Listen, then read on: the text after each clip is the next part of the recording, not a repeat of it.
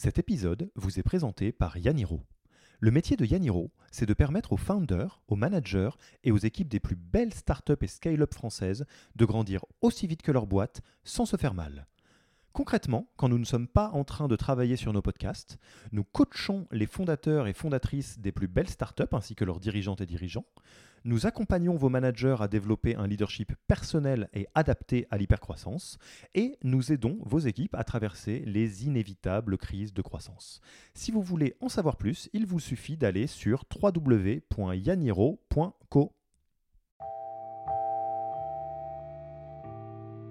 d'entrepreneurs ou d'entrepreneuses, comme tu dis, et de fait de rebondisseurs. Tout à fait. Bienvenue sur le podcast Yaniro. Je m'appelle Alexis Eve et toutes les deux semaines, je discute avec un entrepreneur qui pose pendant quelques minutes son costume de super-héros. Toutes les deux semaines, oui, mais pas aujourd'hui. En effet, aujourd'hui est le deuxième épisode d'une série de trois épisodes sur la thématique du rebond que nous vous proposons en partenariat avec l'association Les Rebondisseurs Français. Alors, qui dit épisode spécial dit format spécial. C'est donc Elisabeth de Yaniro qui prend le micro pour interviewer Isabelle Saladin, serial entrepreneuse, fondatrice et présidente de INS Advisor. INS Advisor accompagne les entrepreneurs dans le développement de nouveaux business ou de nouveaux usages et favorise la réussite des entrepreneurs français. Isabelle est aussi présidente et cofondatrice des Rebondisseurs français avec lesquels nous enregistrons ce podcast. Dans cet épisode, Isabelle nous parle de la réalité du métier d'entrepreneur. Métier qui nécessite, comme tous les métiers, des qualités indispensables. On parlera aussi d'orgueil, d'humilité, du regard des autres et surtout de savoir rebondir. Se planter est normal. Les serial entrepreneurs le savent bien et nous en parlons dans cet épisode. Merci à Isabelle et rendez-vous pour le dernier épisode de ce cycle rebond. Bonne écoute Nous accueillons aujourd'hui Isabelle Saladin de INS euh, Advisor pour un podcast spécial Rebond des entrepreneurs et en partenariat avec les rebondisseurs français, une association créée en mai 2018 Dixit que pour que le rebond soit une nouvelle mesure de succès. Nous sommes au bar de l'Intercontinental Scribe à Paris, dans un très bel hôtel en plein cœur de Paris. Bonjour Isabelle. Bonjour Elisabeth. Heureuse de te retrouver aujourd'hui pour ce podcast. Et pour une fois, euh, nous sommes entre femmes, mais ce n'est pas le sujet du jour. Euh, je vais tenter de te présenter. J'espère que je respecterai ton histoire. Euh, tu es une serial entrepreneuse. Alors, j'ai l'habitude de dire entrepreneuse et pas entrepreneureux. Très bien. Et pourtant, je sais que tu n'as pas tenu de barre. Euh, on te dit battante, enthousiaste, optimiste, parfois trop. Tout ça Euh, on sent ta passion pour l'entrepreneuriat français et ta volonté de faire changer les choses. Euh, tu es très investi sur le rebond des entrepreneurs. C'est une, une de tes batailles et tu sais de quoi tu parles. Alors voilà ton histoire. Après quelques postes euh, plutôt en marketing euh, aux US, Mhm. tu, en début de carrière, tu fondes euh, en début 2000 ArtDivi, Hardivi, c'est ça, oui. Une plateforme de vente de produits euh, faits main, vendus entre particuliers. C'est une idée novatrice qui n'existe pas en France et qui fait un carton aux US. Euh, les plateformes en France sont encore peu développées, même les gros mondiaux ne- du secteur ne sont pas encore arrivés. Tout le marché en France est à créer. Tu te donnes à fond. Mhm. C'est un projet gourmand en investissement. Tu prends tous les risques. Tu te donnes juste une limite, pas l'hypothèque de ma maison. Pas l'hypothèque de ma maison, c'était la limite, ouais. Une levée de fonds se fait attendre et la décision est inéluctable. Tu stoppes euh, ton projet, ton entreprise et tu déposes le bilan. Euh, tu rebondis presque immédiatement sur un poste de salarié pour l'ex-marque. Ils, reconnaissent ton parcours et ton expérience comme une valeur ajoutée. Euh, Tu y restes 4 ans au fil de projets, d'achats et de fusions, un peu partout dans le monde, et tu es en contact avec un métier que tu ne connais pas, les operating partners. C'est pour toi une évidence. Euh, si tu avais été épaulé par un operating partner euh, lors du développement de ton entreprise, ça aurait pu changer toute l'histoire. C'est une révélation pour toi, épauler les chefs d'entreprise de serial entrepreneurs, par des serial entrepreneurs, excuse-moi, pour le développement de nouveaux business et, et des changements d'usage, ça change tout. Tu décides de développer ce type d'offre en France, dans un pays comme la France, riche d'experts techniques et de financiers, férus d'innovation. Les operating partners sont la solution pour favoriser la réussite des entreprises françaises. Tu crées en décembre de 2015 INS Advisor. Tu es aujourd'hui fondatrice et présidente de INS Advisor. Euh, tu es contributrice chez euh, Forbes France et cofondatrice et présidente des rebondisseurs français. Euh, J'espère que j'ai été fidèle à Ouais, ton histoire. pas mal. que veux-tu rajouter à tout ça? C'était pas mal. Euh, bah, je crois que c'est relativement complet quand même le portrait, euh, le portrait que tu as fait. Merci beaucoup Elisabeth. Euh, donc aujourd'hui, on est sur un spécial rebondisseur. Donc c'est notre sujet phare sur démystifier l'échec et valoriser le rebond en France pour les entrepreneurs, en France ou pas en France d'ailleurs. Mhm. Tu as un vrai parcours de rebondisseuse. Oui, euh, j'ai un vrai parcours de rebondisseuse. J'ai envie de te dire plutôt que j'ai un parcours d'entrepreneur ou d'entrepreneuse, comme tu dis, et de fait de rebondisseur. Tout à fait. De fait, c'est même un pléonasme souvent quand on me pose la question. Un entrepreneur qui n'est pas un rebondisseur, ah, c'est comme si tu me disais un chirurgien qui n'a pas de, euh, dextérité avec ses doigts. C'est gênant. Tout à fait. Ce sujet est un sujet que tu, euh, que, tu adores particulièrement. Comment tu veux qu'on l'aborde aujourd'hui? Oh, que j'adore particulièrement. On va dire que c'est un sujet pour lequel je me, je me bats, mais pas sur des mots, sur, du concret. Euh, le, point important pour moi, souvent, dans le parcours que tu as très bien expliqué, je te, je te remercie, même si c'est un peu gênant d'entendre parler de sa vie comme ça, euh, c'est en fait une grosse partie de, j'ai envie de dire, de mes expériences professionnelles, mais même scolaires. Euh, j'ai eu la chance de les faire aux États-Unis. J'aurais pu les faire en Asie, en France, ailleurs, mais je, les- ai fait en Éta- aux États-Unis. Et en fait, c'est surtout là, c'est surtout en, voyageant énormément et avec le groupe Lexmark en faisant diverses opérations euh, dans différents continents, que j'ai découvert en fait cette différence qui m'a frappée aux yeux vis-à-vis de ce qu'on appelle l'échec, euh, qui, est- marqué quand même au fer rouge hein, chez nous. Et en fait, dans d'autres pays, c'est ça qui est valorisé. C'est-à-dire que si on n'a pas échoué, c'est qu'on n'a pas fait grand-chose. Là où nous, sur le vieux continent, euh, et je suis très chauvine, donc c'est quand même très important à le préciser, c'est peut-être pour ça que ça me touche encore plus, c'est qu'il y a une vraie incompréhension pour moi, c'est marqué du fer rouge loser. Mm. Alors, on va me dire, oui, mais de plus en plus dans la presse, on voit euh, des témoignages. Bah oui, d'ailleurs, merci à toute l'équipe des rebondisseurs français pour mettre en avant euh, tous ces entrepreneurs et aux rebondisseurs qui nous suivent. Mais c'est super, c'est un pas en avant incroyable qu'on a fait. Parce qu'avant, il n'y avait vraiment rien.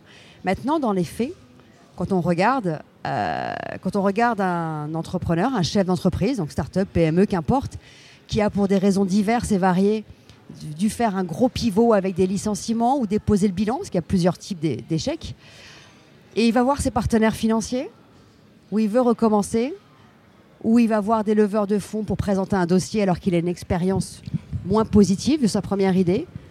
Ah, ah bah alors là, on est très loin des articles de presse.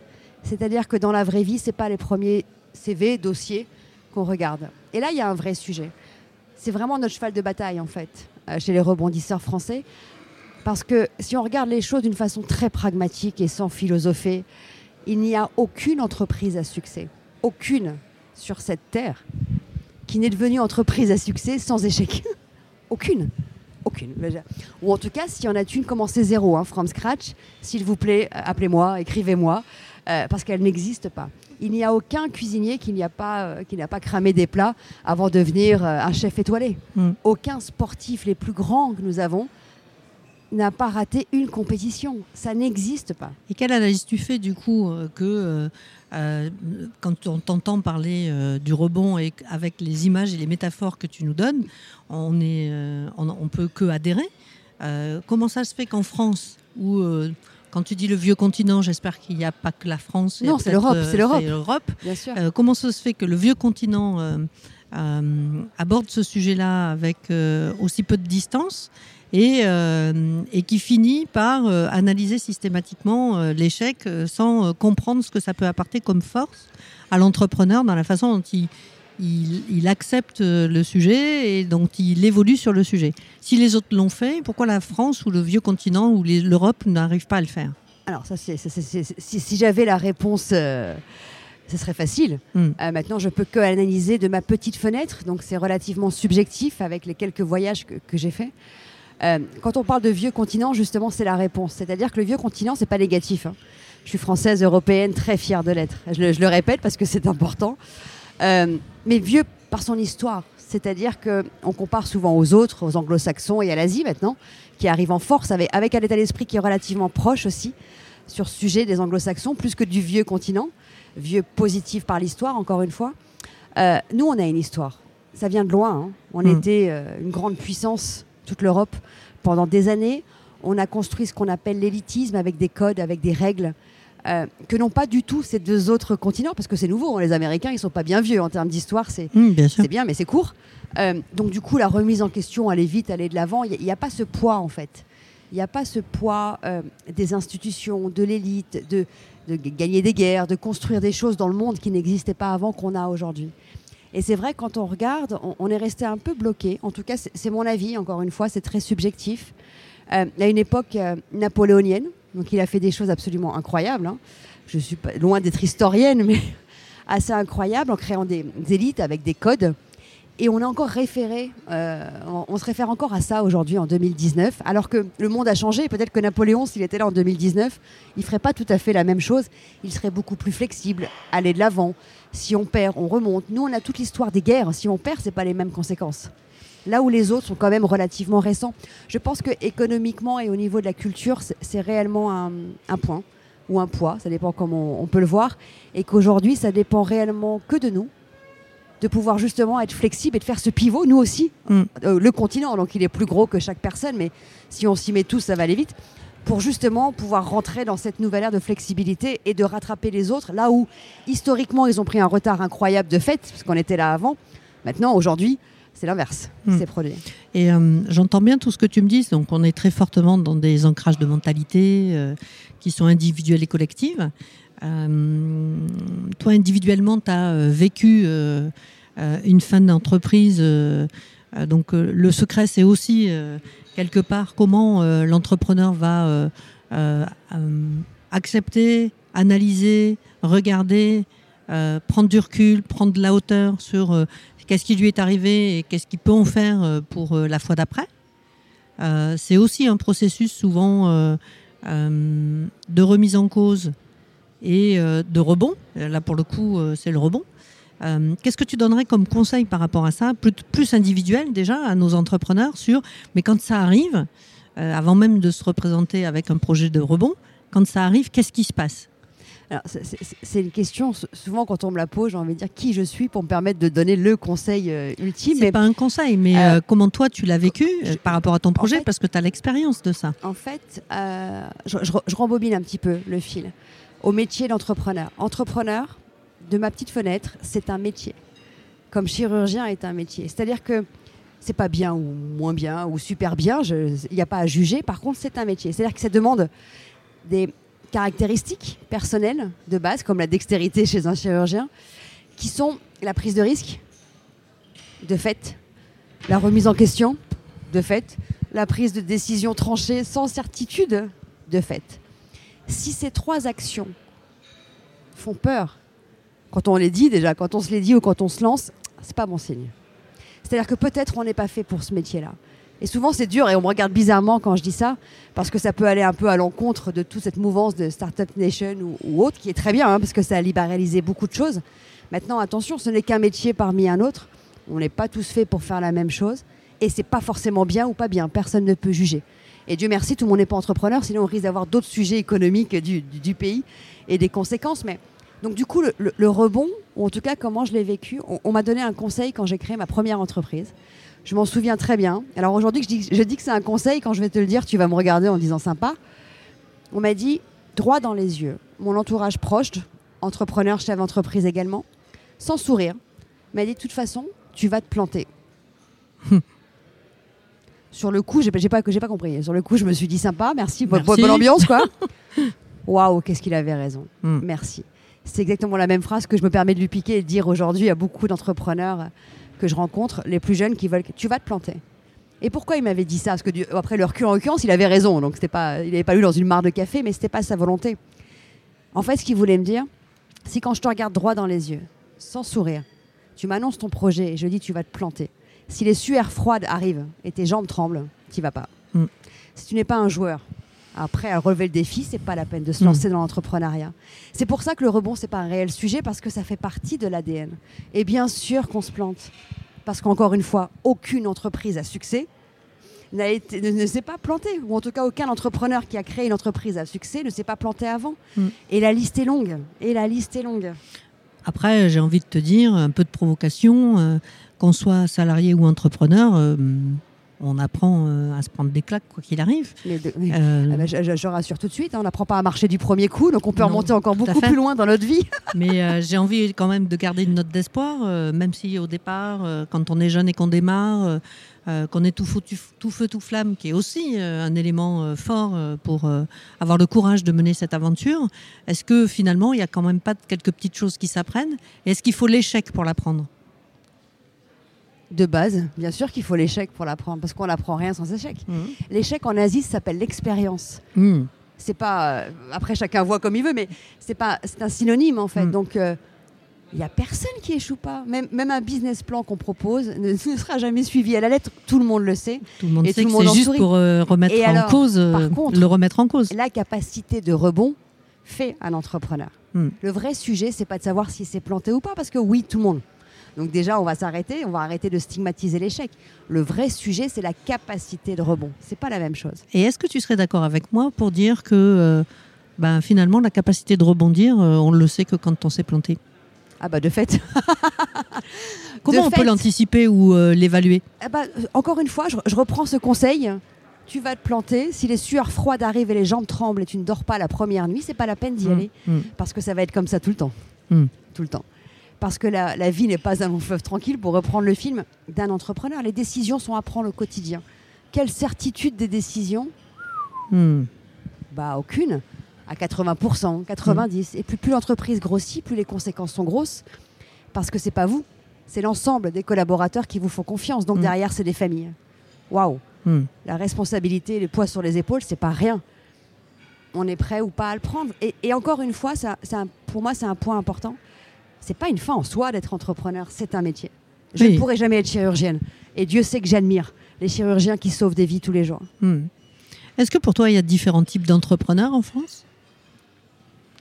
De fait, de fait, y y, il y a mille et une façons d'être entrepreneur aujourd'hui en France. Il y a l'entrepreneur chef d'entreprise classique, c'est-à-dire qui crée un, un projet de zéro, qui le fait grossir, qui le développe, qui crée des emplois, de la valeur, et puis après, etc., etc., la croissance externe, interne. Il y a aussi l'intrapreneuriat, qui, est, euh, qui, devient, qui commence à être libéralisé. Alors c'est un entrepreneur, effectivement, qui minimise les risques, parce que les risques financiers ne sont pas sur lui. En revanche, qui se met à fond dans un projet. Donc on va dire que c'est un entrepreneur bâtisseur dans une structure existante, dans une maison. Voilà. Mhm. Il construit pas la maison, par contre, il bâtit euh, quelques cloisons ou en tout cas euh, des choses très chouettes à l'intérieur que l'architecte n'aurait peut-être pas pensé à la base. Euh, et il y a le serial entrepreneur qui lui a ça dans, le sang et jusqu'à la, jusqu'à la nuit des temps, je crois, et qui lui a plusieurs choix. Soit il crée plusieurs structures de zéro et puis il la transmet à des directeurs généraux ou, ou à d'autres types de personnes, ou soit il devient, comme on a fait de l'autre côté, operating partners, c'est-à-dire il vient copiloter, de par toute son expérience, les entrepreneurs aujourd'hui, encore autour de leur sujet entrepreneurial jusqu'au résultat de chiffre d'affaires. Donc il y a mille et une façons d'être entrepreneur. Euh, je vais quand même revenir euh, euh, sur ton histoire et, euh, et sur le parcours que tu as eu, notamment ce que tu as vécu au moment où, où ça s'est un petit peu écroulé. Forcément, c'est pas le jour où ça s'écroule que c'est forcément le plus dur, c'est aussi un petit peu avant. Et puis les premiers pas après sont pas toujours des pas, des pas très faciles, même si tu as eu l'opportunité de rebondir très très vite. Euh, je présume qu'il y a quand même quelques petites choses qui restent dans l'estomac euh, euh, en termes d'analyse sur et, et si j'avais fait autrement, qu'est-ce que j'aurais pu faire? Qu'est-ce que tu nous dirais sur ton, sur ton premier échec qui a été du coup la révélation de la capacité à rebondir? Premier échec entrepreneurial, hein, parce que sur d'autres sujets, il y en a eu d'autres forcément. Mais effectivement, ce qui est, ce qui est le plus angoissant, on va dire un petit peu, c'est l'avant, avant que ça arrive, parce qu'on le voit venir. Hein, c'est pas, on se, on se réveille pas le matin. Et en ce qui me concerne, ce qui a été le plus délicat, ça a été de me dire comment je vais annoncer aux équipes qui m'ont fait confiance et qui travaillent avec moi que l'entreprise est en croissance, mais qu'on dépose le bilan. Ah oui, c'est particulier. hein. Euh, croissance de nouveaux utilisateurs, mais pas assez de croissance de chiffres pour pouvoir continuer à payer les salaires de tout le monde, les charges, etc. etc. et investir. euh, ça, ça a été la partie pour moi, la partie humaine la plus compliquée. Paradoxalement, et peut-être parce que je suis d'une culture ou en tout cas d'un ADN de joueuse, pour moi, ça m'a pas en vrai posé un problème. Je le voyais venir et rapidement dans ma tête, je me suis. Euh, Par contre, euh, comme je disais, on, a quand même une, responsabilité envers d'autres personnes qui sont des. Dans mon cas, c'était des pionniers qui ont vraiment travaillé très dur avec moi sur ce projet un peu fou à l'époque. Là, c'est compliqué. Mm. Là, j'avoue que si j'ai eu une ou deux nuits blanches, c'était réellement pour préparer ça. Et avant de leur dire, me dire, mais qu'est-ce que je peux faire pour limiter la, la mauvaise nouvelle, limi- limiter la, la conséquence? Ce qui peut paraître fou parce que ça ne limite pas du tout, mais en tout cas un minimum. Et, et c'est là où j'ai pris la décision de, de vendre ce qui était vendable, c'est-à-dire la data, très vite à l'étranger. J'ai même pas été euh, plus cher ou négocié parce qu'il y avait une question de timing pour qu'ils puissent, euh, pour que ces personnes puissent partir avec un petit quelque chose. Alors je, évidemment, c'est pas la Bérésina, mais parce que je pouvais pas ne pas faire ça en fait. Je- voilà, c'était vraiment pour moi le plus dur. Ça a été les autres qui doivent assumer les conséquences de ce que j'ai fait et non pas moi directement. D'accord. Et euh, quand tu t'es retrouvé euh, le lendemain, tout est bouclé? Oh, tout est bouclé, c'est un peu. euh, Alors, c'est paradoxalement très. J'ai appris, comme moi je venais d'outre-Atlantique, j'ai appris la- la- la- l'administration française. C'est à la fois long, c'est-à-dire pour euh, que le dossier soit instruit, blablabla, et que le dépôt de bilan là, euh, soit, soit hum, officiellement euh, annoncé. Et en même temps, la lettre des huissiers du RSI et le fichage 040 que j'ai eu à l'époque de la Banque de France ont été d'une rapidité incroyable. Et là, j'avoue que ça a été très drôle. Encore une fois, ça va être Drôle avec humour ou drôle ah, drôle drôle avec humour, j'ai beaucoup ri. Les huissiers du RSI chez moi, bon, je m'attendais pas à ce qu'ils soient aussi rapides, mais bon, d'accord. Mais alors, être fiché, je ne le savais pas du tout. Hmm. Alors, c'est un fichage qui a été aboli en 2013. hein, de- c'est récent, c'est très Hmm. récent. Et le- Hmm. je crois que le 0,50 doit être aboli dans la loi Pacte de cette année, en 2019. Il nous restera le 0,60. On n'est pas encore à la fin, mais ça m'a paru, quand j'ai reçu ce document, je ne savais pas que ça existait. Et un document de la Banque de France qui arrive au bout d'une semaine et qui dit Vous êtes fiché 0,40, vous ne pouvez plus entre- entreprendre pendant, etc. Ah, et parce qu'un chef d'entreprise en France, il est fiché. Mm. Ça m'a paru, mais alors complètement euh, disproportionné. Mm. Et, et le- et j'ai ri parce que dans ma tête, je me suis dit Mais j'ai tué personne. Qu'est-ce que c'est que ce fichage? C'est horrible. Donc, du coup, de toute façon, ce que j'ai découvert et que je ne savais pas, très honnêtement, parce que je ne m'étais pas penchée sur le sujet, parce que j'étais pas sur mon continent euh, quelques années auparavant, je ne savais pas qu'on ne pouvait pas réentreprendre après un dépôt de bilan. Je, je- je- je l'ai découvert en recevant ce courrier. Hmm. Mais j'avoue que le coup du fichage m'a fait beaucoup rire. Et euh, on ne se rend pas toujours compte, en fait, euh, quand on est entrepreneur, que finalement, euh, en dehors du fait qu'il faut savoir prendre des risques, euh, qu'on n'a pas forcément accès à un certain nombre de choses qui protègent les salariés, euh, mais ce qu'on ne se rend pas compte non plus, c'est qu'au final, certaines, certaines fois, il y a aussi des déports euh, de cotisations ou autres qui euh, sont très intrusifs après. C'est-à-dire qu'il n'y a pas de frontières. Euh, et, et tu le dis, euh, tu le dis, c'est euh, tant qu'on l'a pas vécu, euh, on peut très bien passer à travers, quoique. si un expert comptable ou autre a été assez vigilant pour le prévoir et faire en sorte que ça se passe comme ça, mais finalement, on se retrouve dans une position où ce n'est pas que le nom de l'entreprise avec son président euh, euh, qui est sollicité, mais la personne en tant que telle, euh, en termes de responsabilité. Ah bah, euh, totalement, il y, a une, il y a une responsabilité euh, nominative et personnelle, Mm. Mm. et doublement dans mon cas, parce que j'étais caution personnelle en fait pour, pour l'entreprise. Donc ce qui a fait que le rebond a dû être, euh, a dû être relativement euh, rapide. Mais, mais pour revenir sur ton point, effectivement, le coût des cotisations, d'avoir euh, l'huissier du RSI à une vitesse grand V, etc. Un, ça me paraissait fou parce que j'étais encore plus jeune, donc on m'enlève quelques années, donc euh, n'importe quoi. Mais surtout, ça m'a aussi appris une chose très vite. J'ai eu un. dans- dans- la raison de, de l'échec de cette aventure, et je l'ai toujours dit, à au moins 60% de ma faute entièrement. hein. Ça, il faut l'assumer à un moment donné, donc ça, c'est sûr. Mais encore plus parce qu'il y a un péché d'orgueil. mm. Et ça, ce péché d'orgueil, il faut aussi se regarder dans une glace et se le dire. Un péché d'orgueil d'une chose très importante, de me dire Non, mais c'est bon, je sais faire, quoi. Mm. Non, mais je sais rien faire du tout, quoi. Je, je sais faire. Donc, je sais faire, j'ai pas besoin d'investir dans un super expert comptable, alors que c'est pas mon truc. Oui, bon, peut-être que j'aurais pu éviter d'avoir euh, le RSI et peut-être que j'aurais pu prolonger un peu plus Mm. cette attente de fond, qui au final n'est n'est jamais venue d'ailleurs. Et puis, euh, un péché d'orgueil de refuser tout euh, accompagnement réel, en fait, c'est-à-dire de personnes d'expérience. C'est du pur péché d'orgueil. Hmm. Et j'y étais la première. euh, C'est intéressant ce que tu nous dis, parce que tu as tellement cru en toi, tu avais tellement confiance en toi et tu avais tellement confiance en ce que tu étais, que tu te disais, bah, de toute façon, euh, moi, quoi qu'il ouais. arrive, euh, je vais y arriver. Ouais, mais après, c'était après quelques expériences et regarder d'autres, on se dit faut, faut qu'on se calme quand même. hein. C'est-à-dire que personne n'est la réincarnation de Dieu sur terre. Personne ne sait tout faire. Et justement, les plus grands, les plus grands entrepreneurs, les plus grands chefs d'entreprise, quelles que soient les références de chacun, si on regarde bien, leur secret, c'est qu'ils se sont entourés des meilleurs.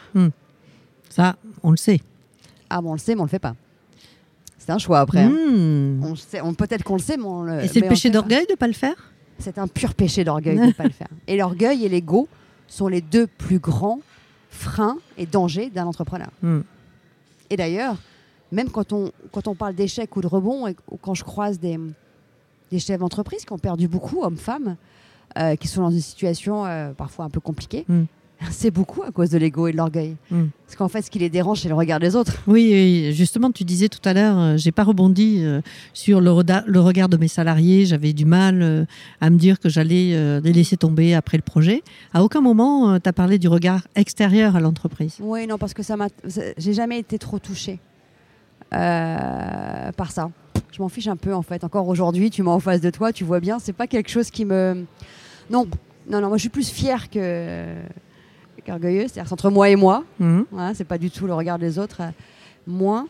Euh, et puis en fait, en plus, je crois que je, comme je venais de, ces- de deux continents parallèles, 50-50, euh, ça faisait beaucoup trop de regards à regarder, donc ça m'intéressait que très moyennement. Et ce qui m'intéresse réellement, c'est mon premier cercle personnel. Le reste, moins, très honnêtement. Euh, je suis plus dans les co-constructions que dans l'attente de jugement. Mais peut-être parce que si je prends de l'âge, hein, du coup, c'est ce qu'on appelle la maturité. Il m'en reste encore un peu, mais. euh, par contre, c'est- et c'est cette fierté, j'ai dit péché d'orgueil, mais péché de fierté aussi, de dire moi je peux faire toute seule entre moi et moi, et très égocentré d'ailleurs cette vision, mais alors que c'est faux, c'est à plusieurs. Hmm. Et surtout, on n'a pas des compétences de tout partout. C'est impossible, c'est impossible. Donc s'entourer des meilleurs, c'est d'une évidence absolue.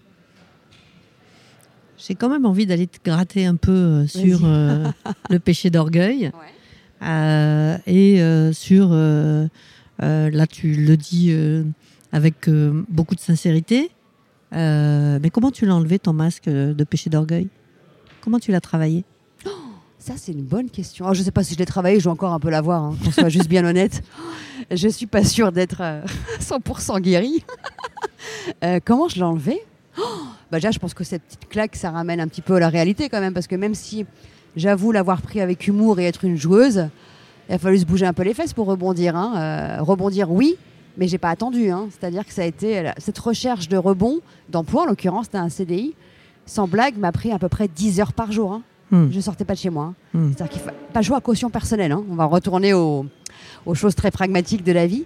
Euh, maintenant, je suis pas sûre de l'avoir enlevé à 100%. C'est pour ça quand souvent je, me, je, je te dis tout à l'heure euh, qui je suis pour me permettre de donner un conseil, je suis pas sûre que je sois blanche comme neige. Euh, donc je dois sûrement On encore- l'est jamais tous, on l'est on l'est jamais. je dois sûrement un peu encore l'avoir, mais en tout cas, je le sais. Donc peut-être que maintenant je réfléchis. Maintenant tu réfléchis. Donc tu as conscience, maintenant tu regardes. C'est ça. Je ne dis pas que je suis 100% euh, sans orgueil. Euh, je dis que j'ai plus de facilité. Je le vois chez NS Advisor. Il y a plein de sujets, c'est pas moi. hein. C'est-à-dire, je me suis entourée des meilleurs. Donc de fait, ils sont meilleurs que moi. Donc qui- c'est pour ça qu'ils sont là. Sinon, il n'y a pas beaucoup d'intérêt. Donc, euh, mais bon, je pense que j'ai encore des efforts à faire, bien sûr. Et tu y travailles forcément. J'essaye. Il va falloir demander aux autres qui m'entourent quand même. Sur l'excès d'orgueil, qui est quand même euh, un, un sujet intéressant, parce qu'avec l'ego, euh, euh, je pense que nos, chefs d'entreprise et nos start-upers euh, le côtoient assez, euh, nos entrepreneurs aussi d'ailleurs, parfois.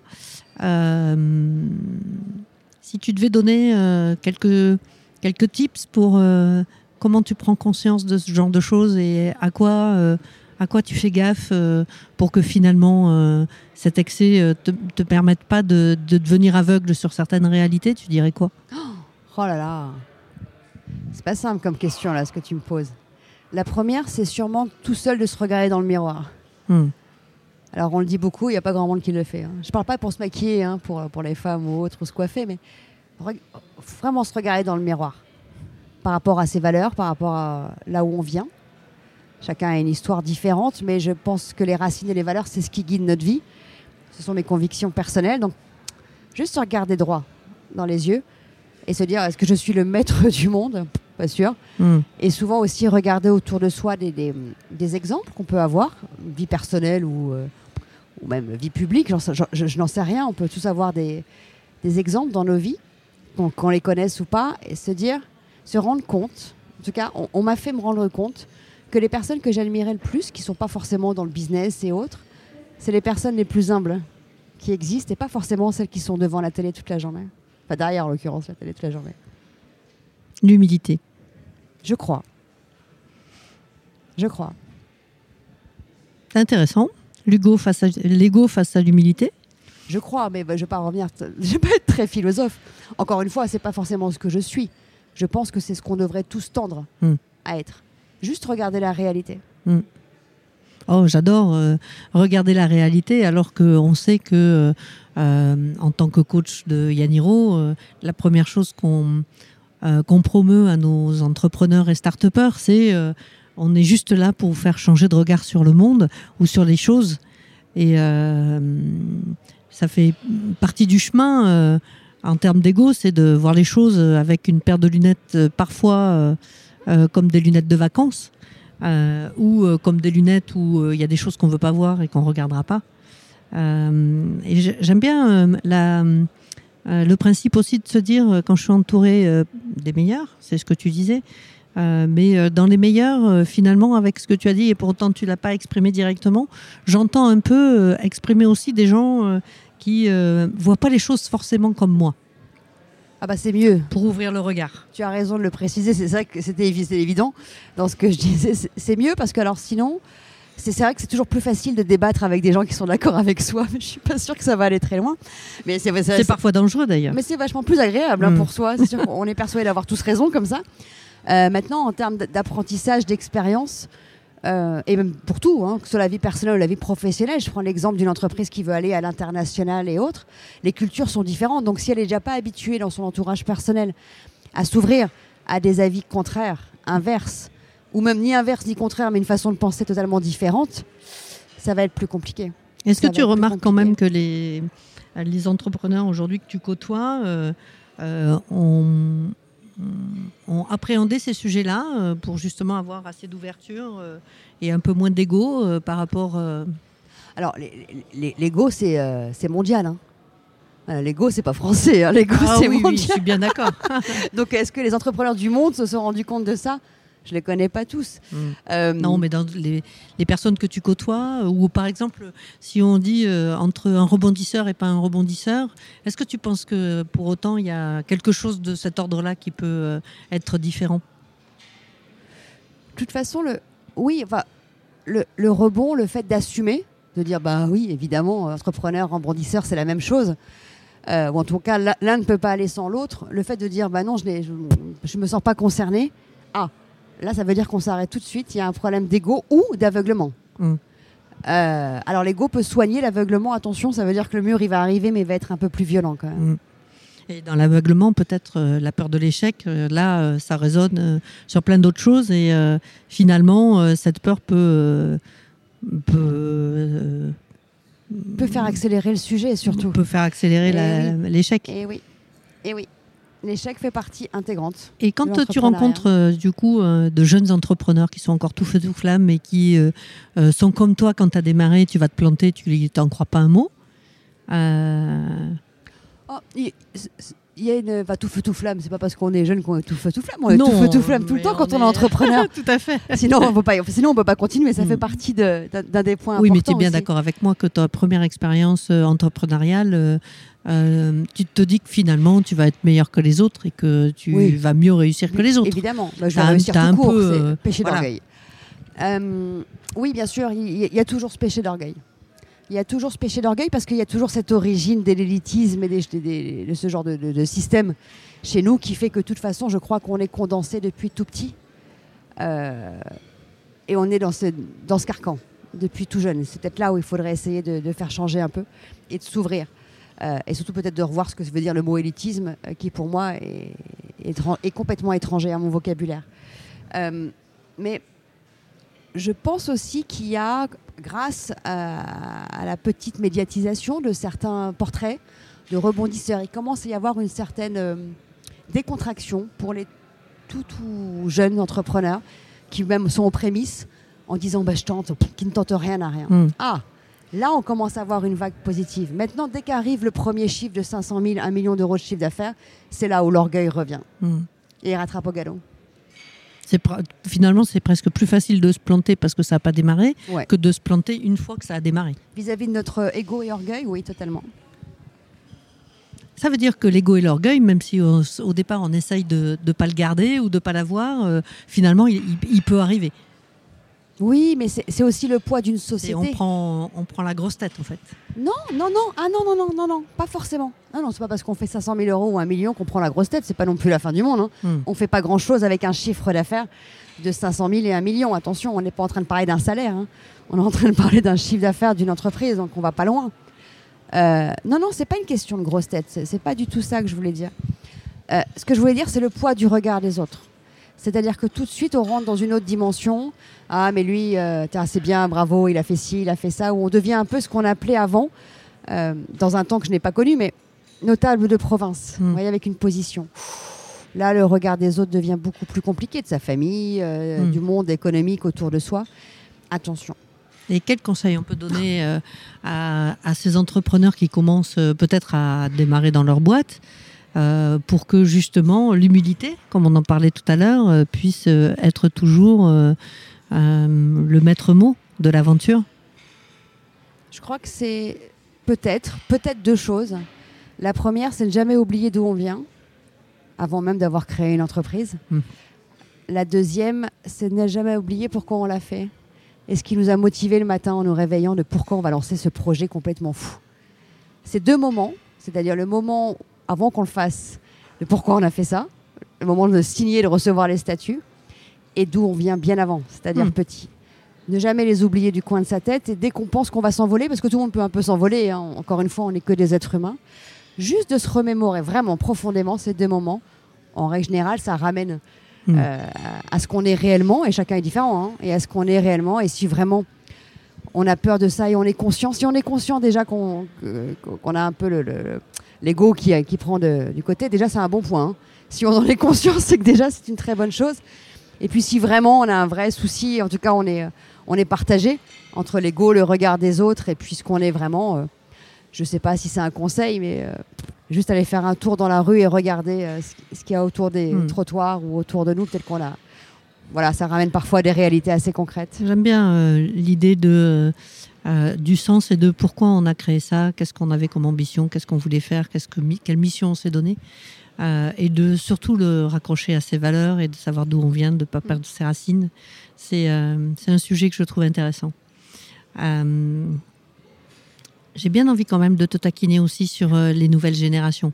On dit que les nouvelles générations sont plus portées par le sens, justement, et ont une vision du monde très différente de, un peu moins conservatrice que ce que l'on pouvait l'être, donc peut-être un peu moins vieux continent.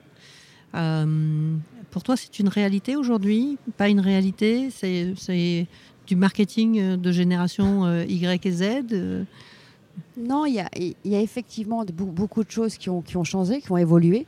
Et je pense que c'est dû au fait que cette génération, même si j'ai l'impression que je suis un dinosaure quand je parle comme ça, ce qui, qui n'est pas encore le cas, mais euh, a été très tôt ouv- ouverte à différentes cultures et pays, de par l'école, etc. Euh, donc de fait, on a eu plus d'ouverture d'esprit. Parce qu'on voyageait, on fait des stages de fin d'études, enfin, plusieurs choses qui les ont amenés à, découvrir autre chose que eux-mêmes. Euh, donc du, coup, c'est effectivement plus simple pour cette génération et normal de vouloir donner un sens à ce qu'on fait, d'avoir un équilibre entre vie privée et vie perso. Euh, même si l'économie peut rattraper la réalité parfois et, et qu'il ne faut pas tomber dans un extrême. Maintenant, on a encore ce carcan. On va pas, si, si on veut vraiment aborder le sujet, on ne va pas se voiler la face. Là, on parle d'une catégorie socio-professionnelle aisée. Mm. Donc l'ouverture euh, n'est pas encore là à 100% chez nous. C'est bien intéressant tout ça. Ce que je te propose, c'est, euh, on arrive à la fin de notre euh, podcast. Euh, je trouve, je te remercie pour euh, tous ces échanges. Euh, C'était vraiment euh, sympa euh, de pouvoir aller, ne serait-ce que sur le terrain de l'ego, je trouve ça assez intéressant. parce qu'il il fait partie parfois des bagages de tous les entrepreneurs. et de savoir le déposer au, profit de l'humilité et, de l'entourage, c'est intéressant. une dernière petite question, d'abord sur le rebond. Euh, qu'est-ce qui fait que pour toi, euh, quelle, serait la meilleure recette pour le rebond? La meilleure recette pour le rebond hmm. De cette plantée? Oui. Et, pour rebondir? Euh, pour, La meilleure recette pour rebondir, c'est de se poser les questions, pas sans ans, ans, de pourquoi on s'est planté. Une fois qu'on a les réponses, on peut rebondir très facilement. Ça a été un chemin facile pour toi? Relativement, parce que 60% étaient de ma faute, donc ça a été très rapide à analyser. Mm. Euh, toutes les erreurs, euh, ça a été très très facile. Après les 40 autres, bon, bah, je me suis fait un petit plaisir pour le mettre sur la tête des autres, c'est normal, là aussi il y avait un petit côté d'ego. Mais regardez la réalité en face et les erreurs euh, basiques, cruciales. Les fondamentaux, souvent en règle générale c'est des fondamentaux, c'est pas la peine d'aller chercher. Par contre, si au bout d'une semaine, on a à plus de 60% c'est de la faute des autres, c'est qu'il faut qu'on recommence le chemin quand même. Hein. Parce que c'est rarement le cas. Est-ce que ton entourage t'a aidé? M'a beaucoup soutenu euh, dans le côté euh, jeu et c'est pas grave. J'ai la chance de venir d'une famille où c'est pas grave. Il n'y a pas euh, mort d'homme. Et, dans l'analyse des, causes Est-ce que non. non Ah non, pas du tout. Ça, ils m'ont laissé totalement. Tu as été très autonome sur le totalement. sujet. Merci beaucoup. Si on veut te contacter, comment on fait? Alors, si on veut me contacter. Alors, déjà, les rebondisseurs. Ah, bah, les rebondisseurs, évidemment. Donc, on a compris pourquoi ça existait. Il est temps que tous les entrepreneurs et les chefs d'entreprise assument la réalité, viennent témoigner, viennent parler dans les, euh, dans les écoles, euh, viennent animer des meet-up. Euh, là, c'est les rebondisseurfrançais.fr qu'on retrouve aussi sur LinkedIn, Facebook et Twitter. Donc, ça nous envoie un message et très vite, ils vont recevoir une réponse de la part de, de Charlie qui est connecté en permanence. Donc, j'invite évidemment tous les chefs d'entreprise à nous, à nous rejoindre parce que sans rebond, il n'y a pas d'entrepreneur. Sans entrepreneur, il n'y a, pas, a pas de rebond. Donc c'est une évidence. Et après, pour moi, bah, sur LinkedIn, c'est là où tout le monde me contacte aujourd'hui. Et je crois que c'est l'outil magique pour rentrer en contact et échanger rapidement. Très bien. Merci beaucoup, Isabelle. Merci beaucoup, Elisabeth. À très bientôt. Au revoir.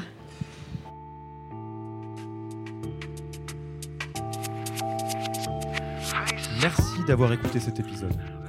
Si ça vous a plu, abonnez-vous à Yaniro Podcast sur votre application de podcast.